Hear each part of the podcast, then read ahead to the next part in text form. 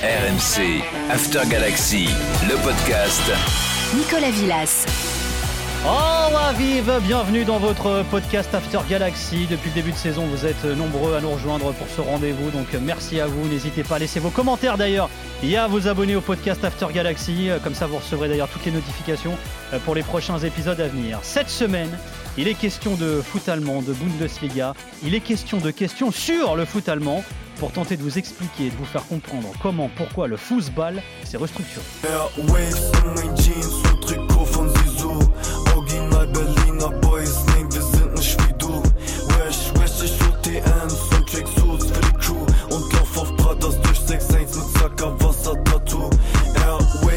Avec nous pour développer cette thématique, deux éminents spécialistes de la Bundesliga, celui que vous connaissez tous, dont vous enviez les envolées dans l'after, les punchlines, les frappes, souvent du gauche d'ailleurs. hein. Notre Polo Breitner, salut Polo Bonjour mon cher Nico et un bonjour plus qu'amical à notre invité. Effectivement qu'on va accueillir, je, je sais que tu kiffes ce son, hein, Pachanim euh, Airwaves, euh, t'écoutes Ah oui. ça tous les soirs, mon tous les jours, c'est Eh ouais. c'est sûr. Parce qu'en plus de notre polo, c'est le consultant du foot allemand en France. Il est passé par le Freiburg FC, Bochum et aussi Wolfsburg comme adjoint. Il est l'une des voix du foot allemand à la télé sur Bein Sport avec Jean-Charles Sabatier qu'on salue. C'est monsieur Patrick Guillou. Salut Pat Coucou, hallo an alle. Bonjour à vous deux. Ich hoffe, es geht euch gut. Alles Gute für das neue Ah, Jahr. je suis paumé déjà, ça y est les gars, j'ai décroché là. Là, je suis à la rue. Avant LV3, j'avais fait russe, hein, donc euh, rien à voir. Comment il va Patrick? Il va, il va très très bien. Le foot allemand a repris euh, malheureusement à huis clos, mais en tout cas, on s'est déjà ré- régalé euh, durant ce, ce week-end. Et puis pour le reste, à partir du moment où on profite de plaisir simple, la vie est belle. Eh ben, on va poser le décor de ce podcast recontextualisé. Qui dit Bundesliga pense évidemment euh, Bayern, le club le plus titré de la compétition. Le seul d'ailleurs qui n'a jamais été relégué, et ce depuis son accession, c'était en 1965. Schützenkönig Ohlhauser stellte dann das Endresultat mit 8 zu 0 her. Das war der stolzeste Tag der Bayern. Aufstieg in die Bundesliga. Voilà, merveilleuses archives qui concernent donc euh, cette montée du Bayern Munich. C'était donc en 65. Polo, premier constat intéressant, c'est que le foot allemand s'est professionnalisé très tard par rapport à ses voisins. Pourquoi avoir attendu les années 60 pour voir euh, le professionnalisme débarquer euh, en Allemagne? Bah écoute, j'ai envie de dire souvent euh, à des personnes qui me posent des questions sur l'Allemagne, mais comment ça se fait qu'ils sont en avance, en retard sur différentes thématiques? Et je leur dis, bah, t'as qu'à voir un petit peu la tragédie du XXe siècle. Euh, le football allemand, c'est spécial. Il y a ce qu'on appelle aussi une zone une voie particulière. Il faut faire attention avec ce mot que je viens d'utiliser, parce que les nationalistes l'ont beaucoup utilisé aussi pour des conquêtes à l'est de l'Allemagne, etc. Mais si tu veux, après la Première Guerre mondiale, il y a le boom du football populaire en Allemagne. Et évidemment, euh, bah, comme il y a des recettes guichets pour les clubs, et ben tout de suite la question du professionnalisme va arriver. Et là, euh, la fédération est très stricte. On est encore dans une logique très prussienne, faut pas l'oublier non plus, donc très conservatrice. Et euh, en 1920, ils vont dire que le football est amateur. Et à partir de ce moment-là, eh ben il va y avoir des conflits entre les clubs qui voient bien l'évolution du football, euh, du football en Europe et euh, le football allemand. Le problème, si tu veux, euh, c'est qu'en 1930, par exemple, on va bannir des joueurs de Schalke 04 parce que on estime qu'ils sont rémunérés par le club. Alors on a trouvé des moyens pour essayer de les rémunérer un petit peu. Par exemple, euh, lorsqu'ils avaient des logements, ben, on leur donnait euh, des meubles. Le, c'est le club qui payait des meubles parce qu'on pouvait pas les payer, leur donner un véritable salaire, etc. Et euh, bah, ça commençait à clasher vraiment en 1932, euh, première année d'ailleurs où le Bayern gagne un titre de, de champion d'Allemagne, donc un champion d'Allemagne amateur. Et c'est très intéressant puisqu'il devait y avoir presque une scission l'année d'après, une nouvelle réunion très importante pour savoir euh, est-ce qu'on allait devenir un football professionnel ou semi-professionnel dès 1933. Donc en fait, on était tout à fait dans ce qui se passait en Europe, hein, parce que le championnat de France, rappelons-le, le premier professionnel, la Ligue professionnelle, c'est 1932. hein. Ouais. Donc on était tout à fait classiquement dans ce qui se passait en Europe, sauf qu'en 1933, il y a les nazis qui arrivent au pouvoir, donc ça change beaucoup de choses. Et donc on va définir un, un amateurisme d'État, en fait, et évidemment toute la question du professionnalisme va être repoussée. Euh, N'oublions pas aussi une période, cette période-là où la fédération, d'ailleurs, même quand elle communique dessus, elle a toujours tendance à oublier beaucoup de choses. C'est que beaucoup de, beaucoup de présidents de clubs en Allemagne étaient juifs, notamment au Bayern Munich, à l'Eintracht Francfort, où il y avait des fortes communautés. Et évidemment, vu ce qui s'est passé entre 1933 et 1945, ben, si tu veux, euh, euh, le- le côté professionnalisme a pris du retard. Donc il faut on est repoussé à 1945. Et évidemment, après, l'Allemagne est occupée par euh, euh, les, États-Unis, l'Angleterre, la France, euh, l'Union soviétique, etc. Et donc, on fait, un petit championnat. et puis finalement, on décide à nouveau de créer des. Le, débat revient tout de suite. Donc, on, crée ce qu'on appelle les Oberligen, donc les ligues supérieures à partir de 1948. Et là, à nouveau, c'est un fabuleux succès populaire. La finale de 1949 entre Mannheim et, et le Borussia Dortmund, il y aura 90 000 spectateurs dans le stade. Donc, à nouveau, le, fédéral, le, fédéralisme évidemment lié à l'Allemagne, mais à nouveau, les pros, euh, les pros euh, professionnalisation du football et ceux qui sont pour l'amateurisme vont s'affronter. Et évidemment, ils ont oublié quelque chose, c'est que les joueurs allemands n'ont toujours pas, ne peuvent toujours pas être rémunérés, mais ils ont le droit de partir à l'étranger et notamment en Italie pour aller se faire rémunérer. Et c'est comme ça que, Schne- que Schnellinger va partir en Italie. C'est comme ça qu'Helmut Haller, donc des grands noms du foot allemand des années fin des années 50, 60 et début 70 vont partir en Italie. Et donc, au bout d'un moment, ben voilà, il faut euh, passer au professionnalisme. Et le, le- au mois de juillet 62, eh ben, les délégués de la fédération vont voter à 106 voix, 103 voix pardon, contre 26, et ben, le- la décision de créer la Bundesliga, donc la ligue professionnelle.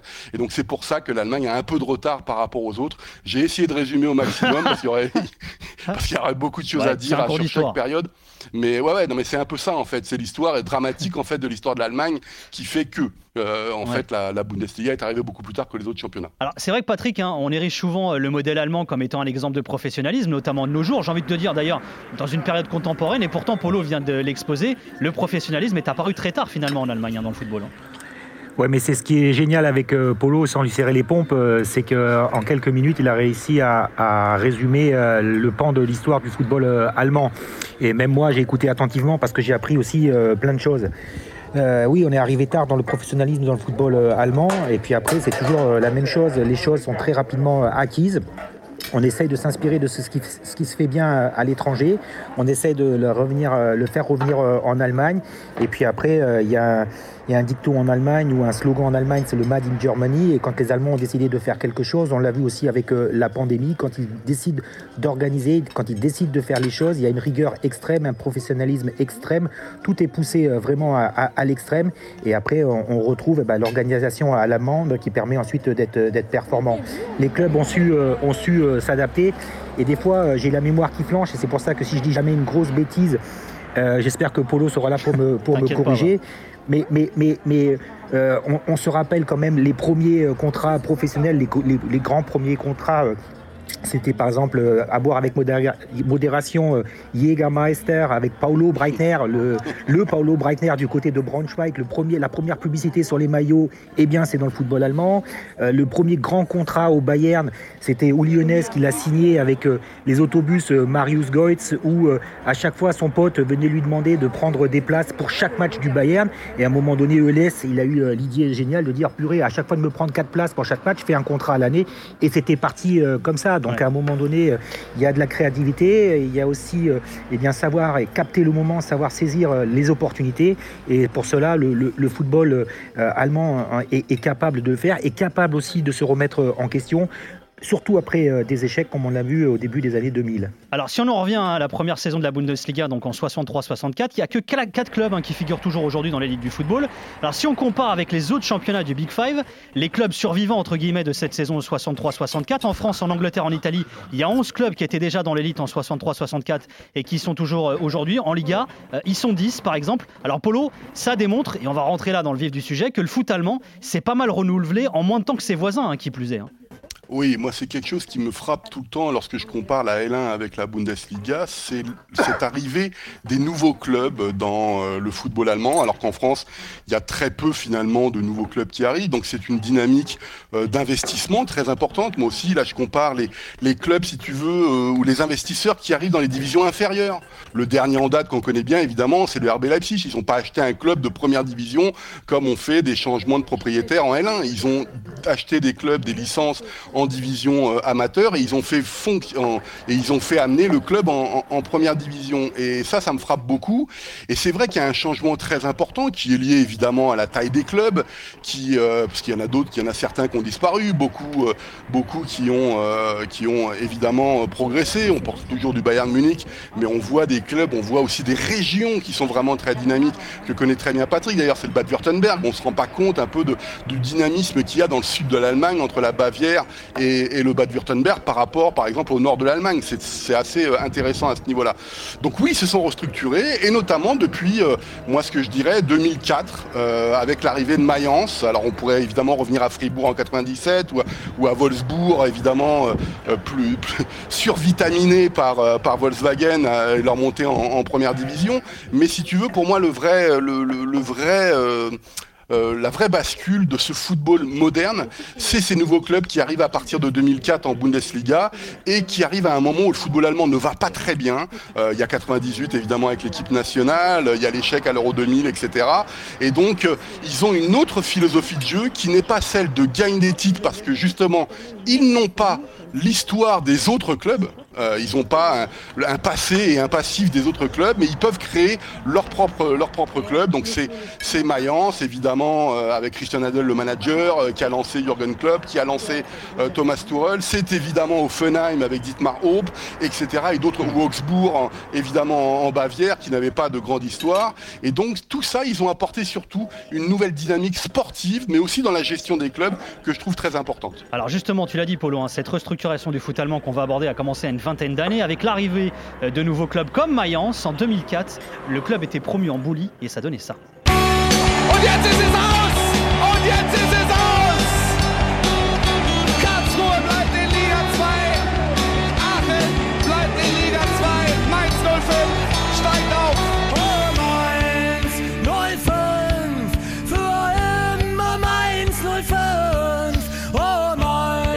Donc qui a été euh, promu en, 2004. Euh, Patrick, tu dirais toi aussi qu'il y a une tendance structurelle finalement dans ce renouvellement depuis le début des années 2000, comme le disait l'exposé Polo? Oui, euh, bien sûr, les cartes ont été redistribuées à partir du moment où des investisseurs avaient aussi une logique de se faire connaître dans l'Europe entière, passant aussi par le foot. L'histoire de, RB Leipzig est assez significative. C'est une partie de golf entre Franz Beckenbauer et Dietmar Mateschitz et lui dit pourquoi tu ne reprendrais pas un club? Il était parti d'abord sur d'autres clubs, hein, euh, Dietmar Mateschitz avant de choisir Leipzig. Puis Franz Beckenbauer lui dit mais tu as un nouveau stade, tu as une région qui est sympathique, il n'y a pas de football en Allemagne de l'Est, euh, qui, euh, qui, mérite avoir une place forte aussi dans cette région de, l'Allemagne. viens jeter un coup d'œil et puis il ne voulait pas faire n'importe quoi. C'est une stratégie à la, Red Bull, à la galaxie Red Bull, pas que foot. Hein. Quand on a vu ce qui s'est passé dans les sports extrêmes, quand on a vu ce qui s'est passé aussi en Formule 1, on a vu que c'était on a vu que du début jusqu'à la fin, il a décidé de choisir les meilleurs à chaque poste. Il y avait aussi euh, des hommes qui ont permis, comme Ralph Rangnick à un moment donné, de développer la partie euh, sportive. Et derrière, euh, tout suit. C'est vrai que un, peu, un peu avant, il y avait les clubs, les clubs filiales, comme les clubs filiales, tout à l'heure Polo a parlé de Wolfsburg, c'est une filiale du groupe Volkswagen, mais aussi les clubs filiales du Bayer Uerdingen et du Bayer Leverkusen. À un moment donné, il y avait des stratégies de développement. Par exemple, il y avait des passerelles entre Leverkusen euh, euh, et, les Brésil, il y avait beaucoup de, une communauté, grosse communauté brésilienne qui venait systématiquement jouer euh, du côté de Leverkusen parce qu'il y avait aussi des ambitions de se développer en Amérique du Sud du côté de, des produits pharmaceutiques. Et puis après, à un moment donné, il y a eu, il y a eu les cartes redistribuées avec des clubs qui jouait, euh, qui jouait à football carnaval, euh, et ça c'est pas péjoratif avec Jürgen Klopp ou Thomas Tuchel, parce que euh, un bastion fort en Allemagne du carnaval, c'est Mayence, et à un moment donné, ce sentiment d'identification, un club qui sort, qui pousse comme un champignon, et qui, a, et qui arrive, et qui, a des résultats, et qui a un football aussi attrayant, et puis c'est un underdog qui, qui réussit à, battre les plus grands, c'est toujours un petit peu le, le, le, syndrome ou le, clin d'œil David et, Goliath, et ces clubs ont y largement contribué. Mais là, je vais aussi demander aussi un peu l'aide de, Polo, il y a aussi dans le développement de, certains clubs euh, en Allemagne un frein ou euh, un garde-fou, c'est la règle des 50 plus 1 en Allemagne par rapport à l'actionnariat, et toujours aussi euh, la mainmise du pouvoir de, l'association ou du monde associatif sur un club euh, qui se développe comme une SASP, mais il y a toujours quand même cette règle en Allemagne qui fait que peut-être certains investisseurs qui veulent avoir un maximum d'actions dans un club pour pouvoir décider comme ils le souhaitent, et bien avoir aussi une croissance moins rapide qu'espérée. Ouais, alors ça c'est un, c'est un vaste débat. euh, Et je déjà, pense qu'on en fera d'ailleurs un podcast Ouais, euh, sur ce ça, sujet, c'est- c'est- ouais, c'est un- c'est un vaste débat. Moi, je- ce que je constate, c'est que la règle du 50 plus 1 n'a pas empêché Mayence de monter en Bundesliga et de Non. se développer. Et d'ailleurs, Christian Heidel, c'est un, c'est un, c'est un bébé. Faut, euh, Christian Heidel à Mayence, faut surtout pas lui parler des milliards de Dietmar Hope. C'est-à-dire que lui, il a généré l'argent quasiment tout seul. Alors que, alors que, euh, comme le Bayern Munich, alors que évidemment Offenheim, qui est souvent critiqué, enfin ça s'est un peu calmé maintenant pour différentes raisons, mais euh, Offenheim, c'est autre chose. Ensuite, la règle 50 plus 1, il y aurait tellement de choses à dire Ouais. sur le. C'est comme le Bayern. On dit oui, mais il respecte toujours la 50 plus 1. D'accord, mais euh, c'est- pas pour ça qu'Adidas, Allianz et Audi vont, vont, vont dégager du jour au lendemain. Je veux dire, on peut Non, pas ça, remplacer comme ça. On peut pas remplacer comme ça du jour au lendemain euh, ces trois monstres de l'économie allemande. euh, donc voilà, c'est très très c'est un débat, mais là il faudrait une dizaine de Alors, podcasts. tu, tu- tu faisais, tu faisais référence hein, justement, Polo, de- d'Offenheim il y a quelques instants. Parmi ces nouveaux Ouais. clubs, il y a les fameux Plastic Clubs, comme on les surnomme en Allemagne. Et l'un des premiers qui s'est vu euh, accoler de ce surnom, avec une certaine violence d'ailleurs, c'est Offenheim et son proprio Dietmar Hopp.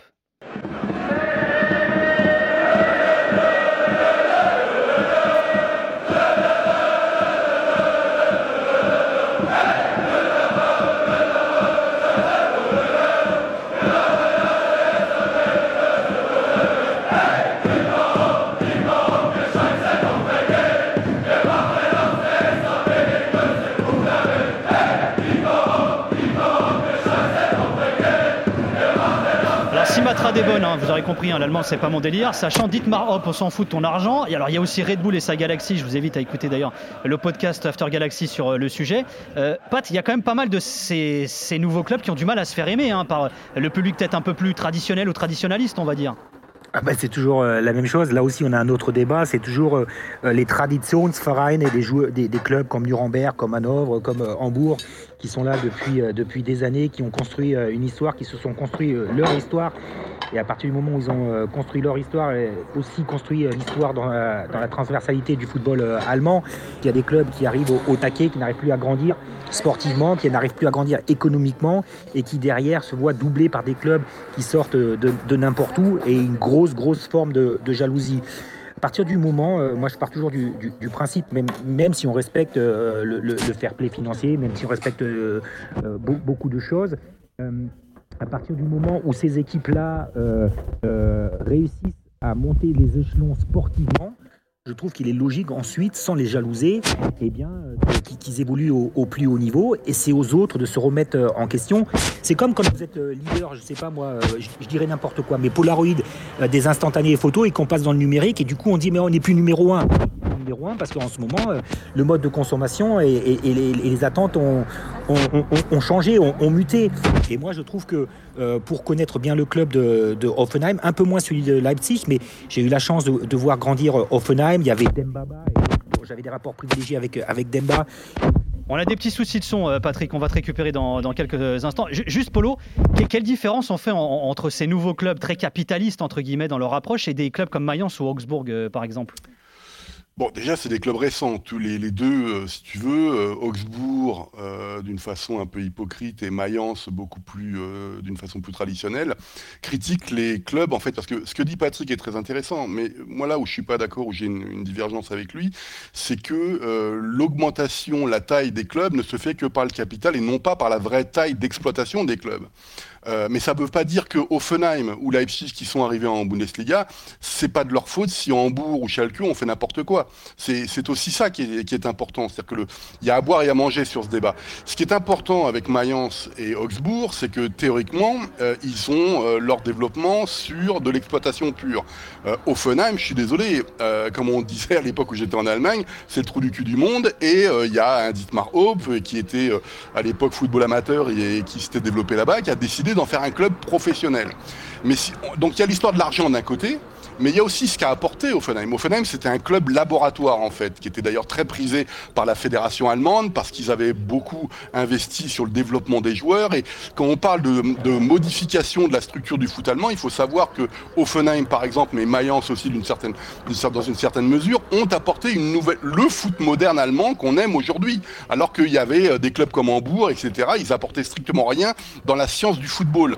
Et, et ça, aujourd'hui, on en parle souvent dans l'after. Les nouveaux coachs qui débarquent aujourd'hui, qui viennent de Salzbourg, de Leipzig, d'Offenheim ou de Mayence, quand vous faites ces quatre clubs et que vous regardez euh, l'ensemble des coachs des dernières années, on se rend compte que 60 à 70% des, de, coachs sortent de ces quatre clubs. Donc c'est ça qui est important, c'est qu'ils n'ont pas apporté que de l'argent, ils ont apporté aussi une façon de faire évoluer le football d'une façon extrêmement spectaculaire, spectaculaire sur le terrain. Le gegenpressing, c'est pas comme ça. Euh, Patrick a parlé de Ralf Rangnick, hein, c'est Offenheim au départ, enfin Ulm au départ, ensuite Offenheim, et ensuite évidemment développé d'une façon euh, internationale avec Leipzig. Mais tout ça a bousculé le football allemand d'une façon extrêmement, y compris le Bayern Munich, qui a fallu qu'il a fallu qu'il s'adapte. Hein. Quand Jürgen Klopp a gagné les deux titres en 2011-2012, ça rigolait pas du côté du Bayern. Hein. Il fallait s'adapter à la nouvelle donne, et notamment le fameux gegenpressing. Donc toutes ces choses-là ont fait que le débat euh, c'est bien, c'est pas bien est beaucoup plus complexe. Ce qui Mm. est sûr, c'est que ceux qui avaient de l'argent et qui ont apporté de l'argent n'ont pas apporté que de l'argent en achetant des joueurs. Ils ont apporté aussi un style de jeu qui aujourd'hui domine en Bundesliga. Alors, si nouveaux clubs il y a hein, depuis euh, plusieurs années en Bundesliga, c'est parce qu'ils ont pris la place de certains anciens, des historiques. Parmi eux, le FC Kaiserslautern, les Diables Rouges qui végètent aujourd'hui en Détroit, remporté la Boulie en 98, un titre qui s'est joué lors de l'avant-dernière journée dans un duel à distance avec le Bayern. Liebe Fußballfreunde, Endstand 4 zu 0 für die Roten Teufel. Wir warten jetzt auf das Ergebnis aus Duisburg.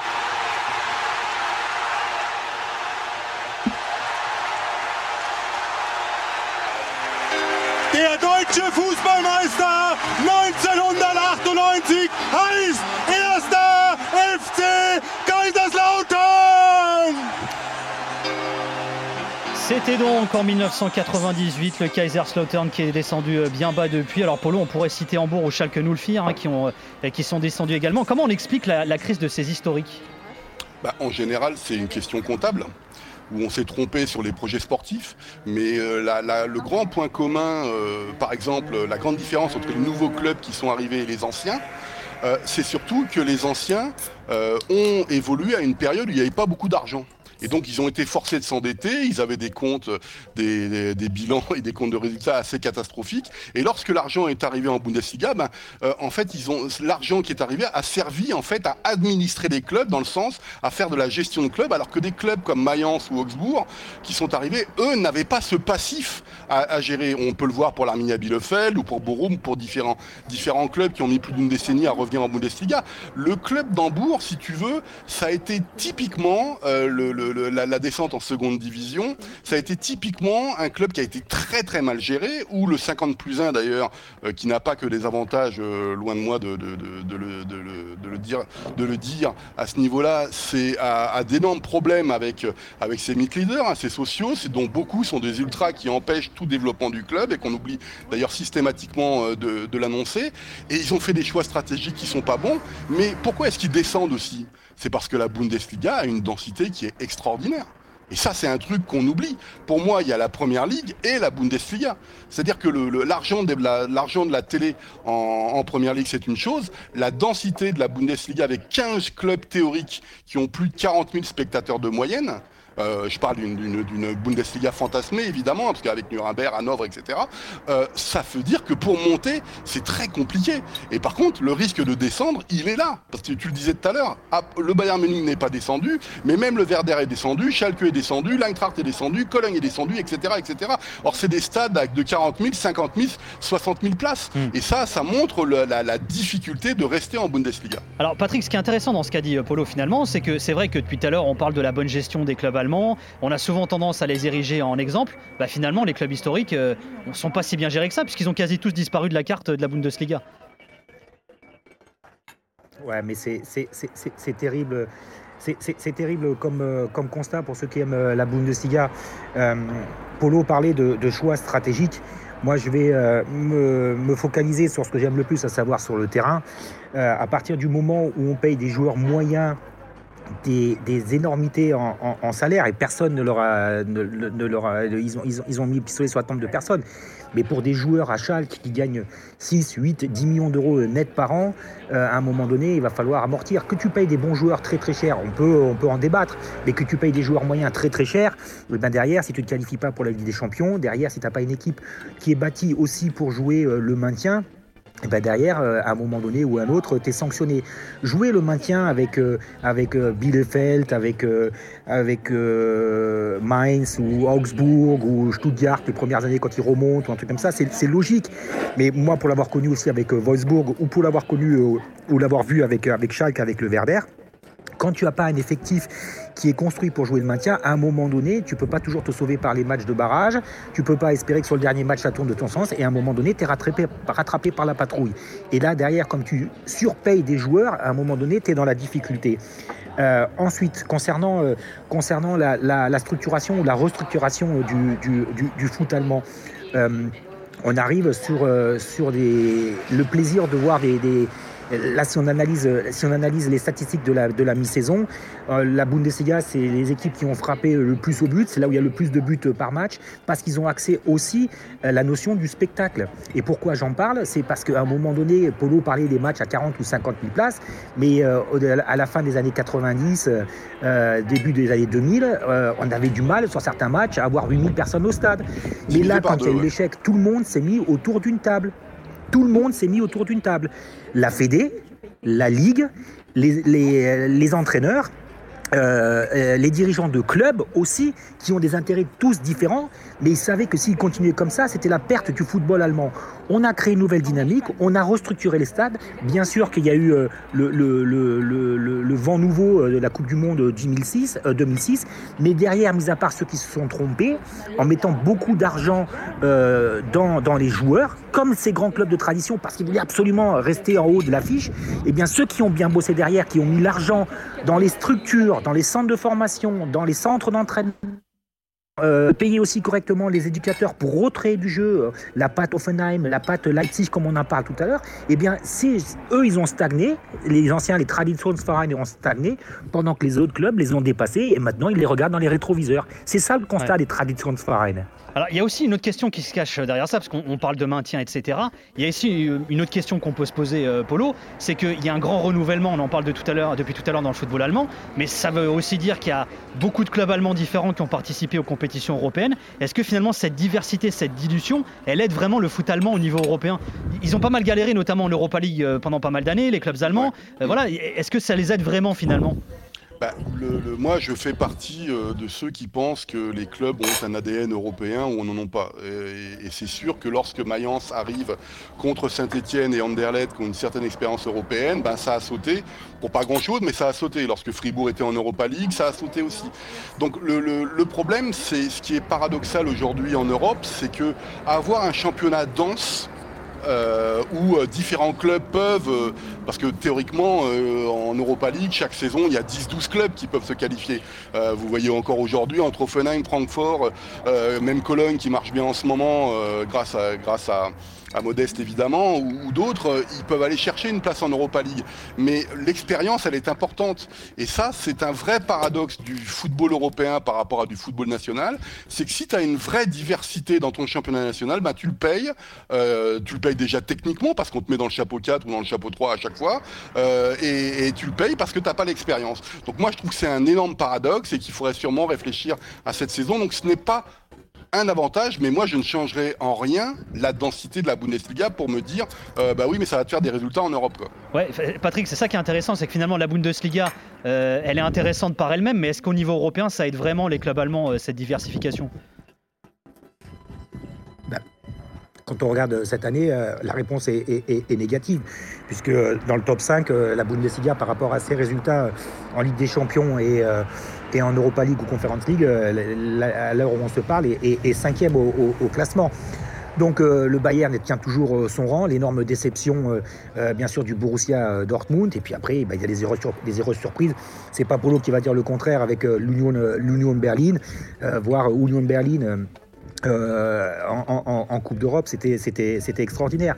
Mais c'est clair qu'à un moment donné, euh, sur les grands matchs, avoir un vécu collectif sur la scène européenne, ça aide énormément. Lorsque vous jouez 6, 10 matchs euh, par, euh, saison euh, sans aller au bout, mais quand vous jouez 6, 6 matchs, les, phases de poule, plus un ou deux tours euh, derrière, un 8e, un 16e, un 8e, Derrière, votre euh, équipe devient plus mature et elle aborde la compétition différente, euh, parce que les effectifs sont construits aussi différemment. Tu peux pas, euh, une équipe de l'Union de Berlin ou des équipes euh, comme ça, euh, avoir une équipe performante euh, en- sur la scène européenne et être en même temps performant en, en Bundesliga. L'effectif est, est- trop restreint. Le Bayern peut se le permettre, ou les clubs peuvent d'autres clubs qui ont l'habitude des joutes européennes peuvent- se le permettre. Mais Mayence, Augsbourg ne se peut pas permettre d'avoir, quand ils sont sur la scène européenne, alors surtout Mayence, d'avoir euh, deux équipes euh, qui sont euh, compétitives dans les deux, dans les deux compétitions. Donc, effectivement, le week-end, le match à 15h, et, on l'a vu aussi quand il y a eu la volonté de créer la Super League européenne, que les Allemands étaient vent debout, vent de face contre ce, ce projet-là, c'est parce que eux, alors c'est pas le côté national qui prend le dessus, je, veux- je mets vraiment des guillemets et des pincettes dans ce que je viens de dire, mais ils sont vraiment conscients au niveau des directions, des, ins- des- des instances et des institutions que le football national, la Bundesliga, c'est ce qui draine tout le reste. Et il n'y a rien de plus important que la Bundesliga. Et après, il y a la Ligue des Champions. Mais d'abord, c'est la Bundesliga. Et il ne faut jamais galvauder. Et c'est pour ça que je- quand je- moi, je prenais la parole en disant, mais vous comprenez un petit peu aussi l'identité des différents euh, footballs. Je, vous- promets que dans l'histoire d'une Bundesliga, un, euh, Mayence Bayern vaut autant qu'un Chelsea Dortmund. Parce que, parce que les supporters de Mayence, ils sont focalisés sur ce match-là. Et ils ont beau se dire, où le Bayern euh, vit de ses affiches face à Dortmund, vit de ses affiches face à Gladbach, vit de ses affiches face à Francfort. Et je peux vous raconter, et Polo pourra aussi le témoigner, qu'on a sur chaque confrontation, mis à part les nouveaux clubs qui arrivent, mais à chaque fois une histoire euh, extraordinaire à raconter sur chaque confrontation. Exactement. Alors, parmi les nouveaux clubs du foot allemand, il y a ceux pour qui la boulie est peu, voire pas accessible, et ceux de façon assez décomplexée, parmi eux le très engagé St. Pauli, club et quartier cher à Disaster. Die Helme marschieren, Schwalben fliegen, wer hält das Revier? Wenn die Pharaonen legislativ Demokratie in die Welt exportieren. Ja, das brennt, Wut, die keine Gerichte kennt. Die Gerechtigkeit wirft einen Blick in die Welt, lacht sich kaputt, nimmt einen Strick und hängt. Pauli, keine un club qui mériterait un podcast à lui seul, peut-être qu'on en fera un d'ailleurs, mon polo, un de ces quatre. Euh, Alors, ce qui est intéressant dans notre thématique euh, par rapport au club d'Hambourg, c'est qu'il fait partie de ces clubs pour qui l'élite finalement n'est pas une finalité dans laquelle il se projette au long terme. Oui, alors ce qui a été très intéressant avec Jean Paoli, c'est qu'il y a quelques années, au-delà du marketing et, de leur positionnement politique, c'est que on avait, on avait posé tout simplement la question à Zhang Paoli de savoir, mais qu'est-ce que c'est, qu'est-ce que c'est que sportivement Zhang Paoli? Et Zhang Paoli avait défini, euh, euh, avait défini quelque chose qui avait fait rigoler un peu tout le monde, mais finalement c'est la vérité. On dit oui, nous on va être dans le top 25. Alors le top 25, évidemment, comme il y a 18 clubs en Bundesliga, ça veut pas dire grand-chose. Mais en fait, si tu veux, top 25, ça veut dire qu'on doit être dans la première partie de classement de deuxième division et on peut monter, mais on n'a pas forcément vocation à, à rester en Bundesliga. Ce qui est aujourd'hui un vrai problème, s'il n'y a que 18 clubs en Bundesliga, quand tu vois les mastodontes financiers et pas que sportifs des clubs de Bundesliga, bah, tu te dis mais comment faut-il monter?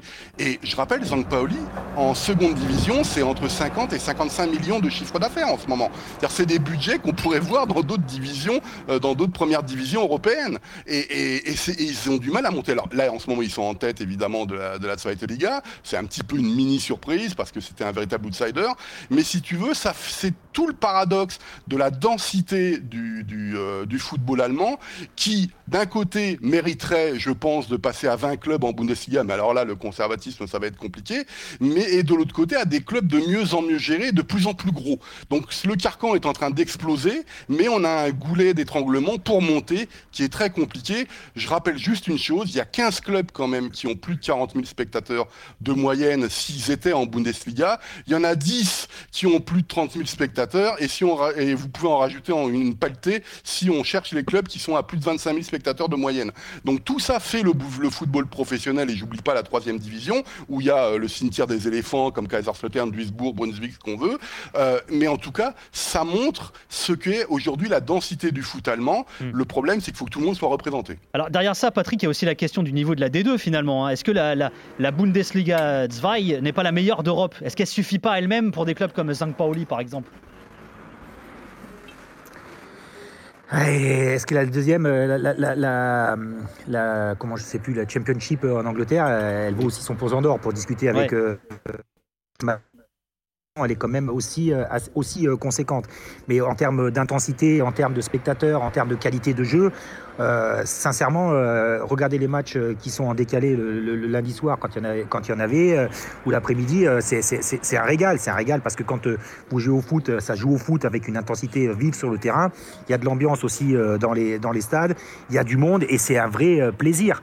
Ensuite, on a pu se rendre compte, euh, ça peut paraître très paradoxal ce que je vais dire, mais c'est- plus dur, euh, plus dur euh, de remonter, de monter en, en Bundesliga que de rester en Bundesliga. Ça peut paraître très paradoxal ce que je suis en train de dire, mais on a vu que Hanovre, Nuremberg, que, que, que le, le, le Werder, Schalke, euh, ces, grands clubs qui, ont, qui, qui sont descendus, ils ont énormément de, de difficultés à, à retrouver euh, l'élite.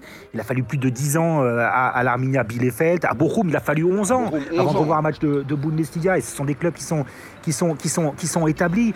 Euh, L'intensité en Allemagne, elle existe. C'est- un vrai. De là à dire que c'est la, la plus intéressante, la plus, la plus concentrée, oui. Euh, après, le championnat fait aussi qu'il y a, il y, a, il y, a la- il y a la prime au mérite sur le sportif. hein, parce que il y a de, de mémoire, je crois qu'en Angleterre, il y a encore les, les playoffs euh, derrière. Ouais. Euh, moi j'aime j'aime j'aime euh, j'aime ce foot euh, allemand.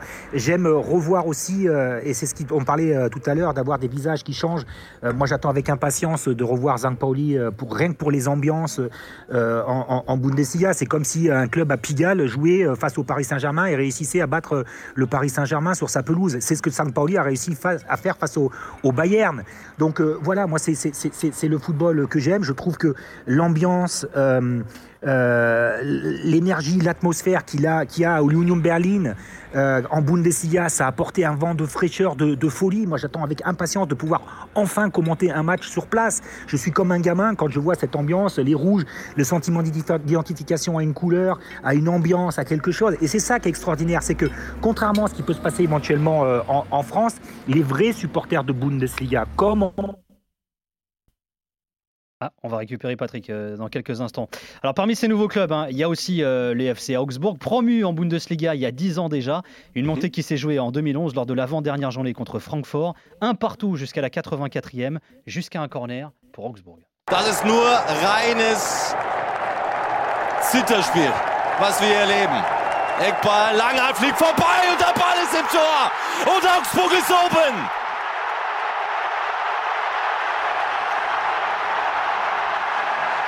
Fünfundachtzigste. Willkommen in der Fußball-Bundesliga und ich halte jetzt meine Klappe und hören Sie rein, was hier los ist.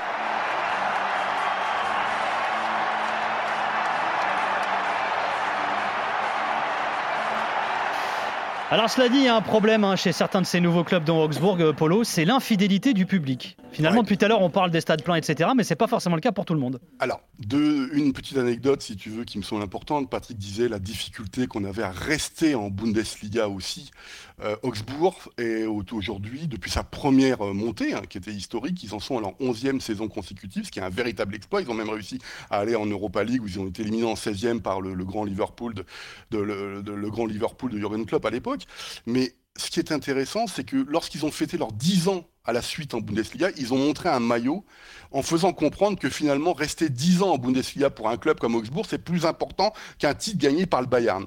Et ça, tout le monde était d'accord. Maintenant, là, ce que tu dis, c'est assez intéressant parce que ces clubs-là, quand je disais qu'ils n'avaient pas forcément d'histoire par rapport aux Traditionsvereine ou aux clubs qui sont les historiques, c'est qu'on s'est rendu compte, aussi bien à Mayence qu'à Augsbourg ou d'autres clubs, que lorsque ça va un peu moins bien euh, sportivement, eh ben les, les spectateurs, les stades ne sont pas remplis à 100%. Et euh, ça permet à certains jours de dire mais qu'est-ce que vous voulez à la fin? Ce qu'on fait, c'est extraordinaire. Et, ça, c'est un vrai problème parce qu'on voit qu'on a un changement de type de spectateurs qui vont dans les stades. Et il y a un côté quand même un petit peu bourgeois dans le sens je vais juste supporter mon équipe lorsqu'elle réussit.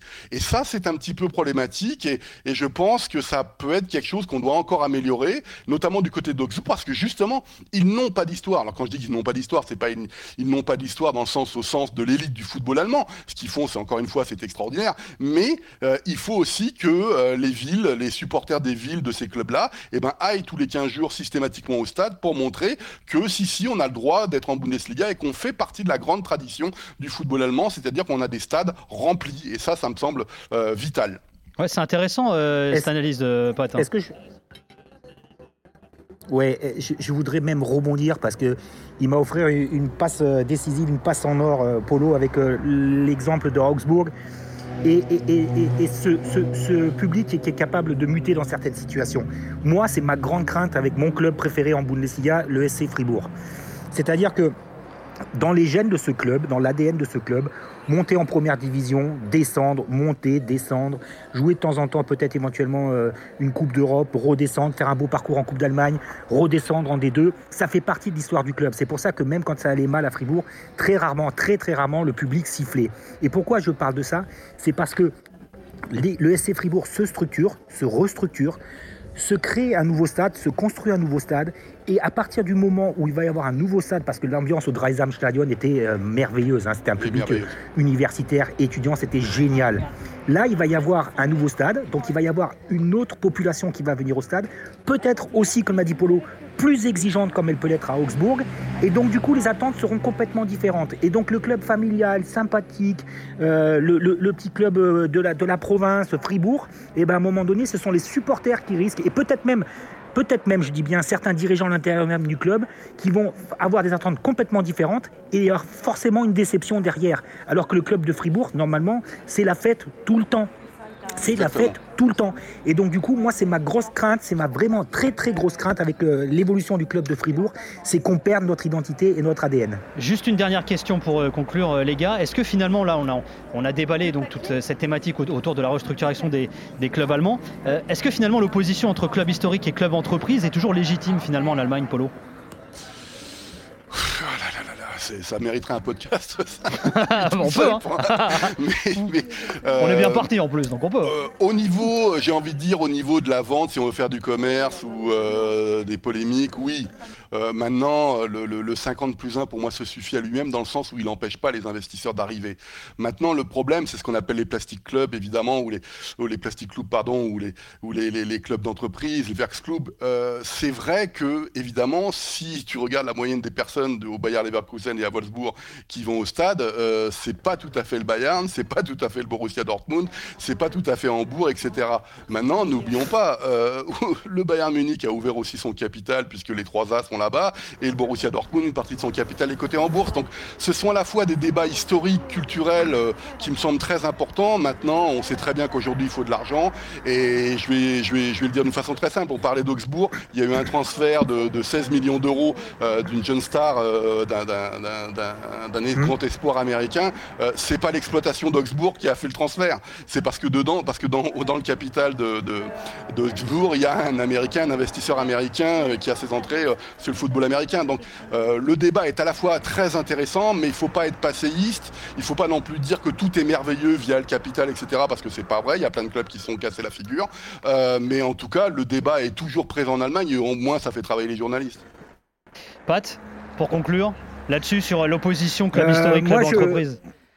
Ouais, moi je suis toujours euh, quand même euh, nostalgique. Alors je suis pas euh, réactionnaire ni contre le, progrès, mais je suis toujours nostalgique des, affiches Cologne contre le Fortuna Düsseldorf par exemple, ou, ou contre Wolfsburg, ou Braunschweig contre contre ou Braunschweig contre contre Wolfsburg. par contre, je, je, crois encore très très naïvement à la méritocratie. Et aujourd'hui, si ces nouveaux clubs ont réussi à chipper la place des Traditionsvereine, c'est qu'à un moment donné, les clubs qui se sentaient trop sur deux euh, n'ont pas fait le, job et qu'ils ont été sanctionnés par le côté, euh, euh, sportif. L'avantage, c'est que ces grands clubs ont enfin compris certaines choses. force, est, constater aussi parce qu'ils ont dû réduire la voilure au niveau économique et qu'ils se reconcentrent sur, la base parce que dans un club de foot, ce qui fera toujours la différence, c'est ce qui se passe sur le rectangle le vert. Et quelquefois, je dis bien aussi quelquefois, quand euh, en Bundesliga on retrouve des, vertus euh, collectives, on retrouve un club comme Fribourg, des joueurs de 3e, 4e division, 2e division, qui progressent individuellement, qui progressent collectivement, et bien c'est toujours sympa, parce que c'est la loi du sport, d'avoir ces équipes-là qui réussissent à faire un croc en jambe et de passer devant les Traditionsvereine. Alors oui, j'aime les Traditionsvereine parce que j'aime l'histoire de la Bundesliga, mais euh, je suis aussi euh, euh, agréablement, très agréablement surpris par l'évolution des, des Dosenvereine, on dit même aussi Plastikvereine, Dosenvereine, des- de, de ces clubs-là qui ont aussi passé devant et qui restent à la corde pendant que, pendant que les autres triment derrière. Ce numéro 23 des podcasts After Galaxy se termine. Merci Patrick Guillot d'avoir été avec nous, qu'on retrouve au com de la Boulie sur Beansport. Merci Pat. Merci à vous, merci pour l'invitation, tchuss et, et longue vie à votre podcast. Eh ben merci beaucoup, prends soin de Gros toi. bisous. Merci, merci Polo, bisous à Bisous, toi aussi. Merci, ciao ciao. Merci d'avoir été avec nous. Euh, Vous nous retrouvez sur tous les supports. N'hésitez pas à laisser vos commentaires, à vous abonner d'ailleurs au podcast After euh, Galaxy. Merci Julie Doro la réalisation, Geoffrey Charpie, Jérôme Thomas la production. Nous on se retrouve très vite sur tous les supports pour d'autres voyages, d'autres découvertes. En voici une autre musicale comme d'habitude on se quitte en musique. Il s'appelle Méro. Je comprends rien, mais il y a un moment il va dire football. Bon kiff.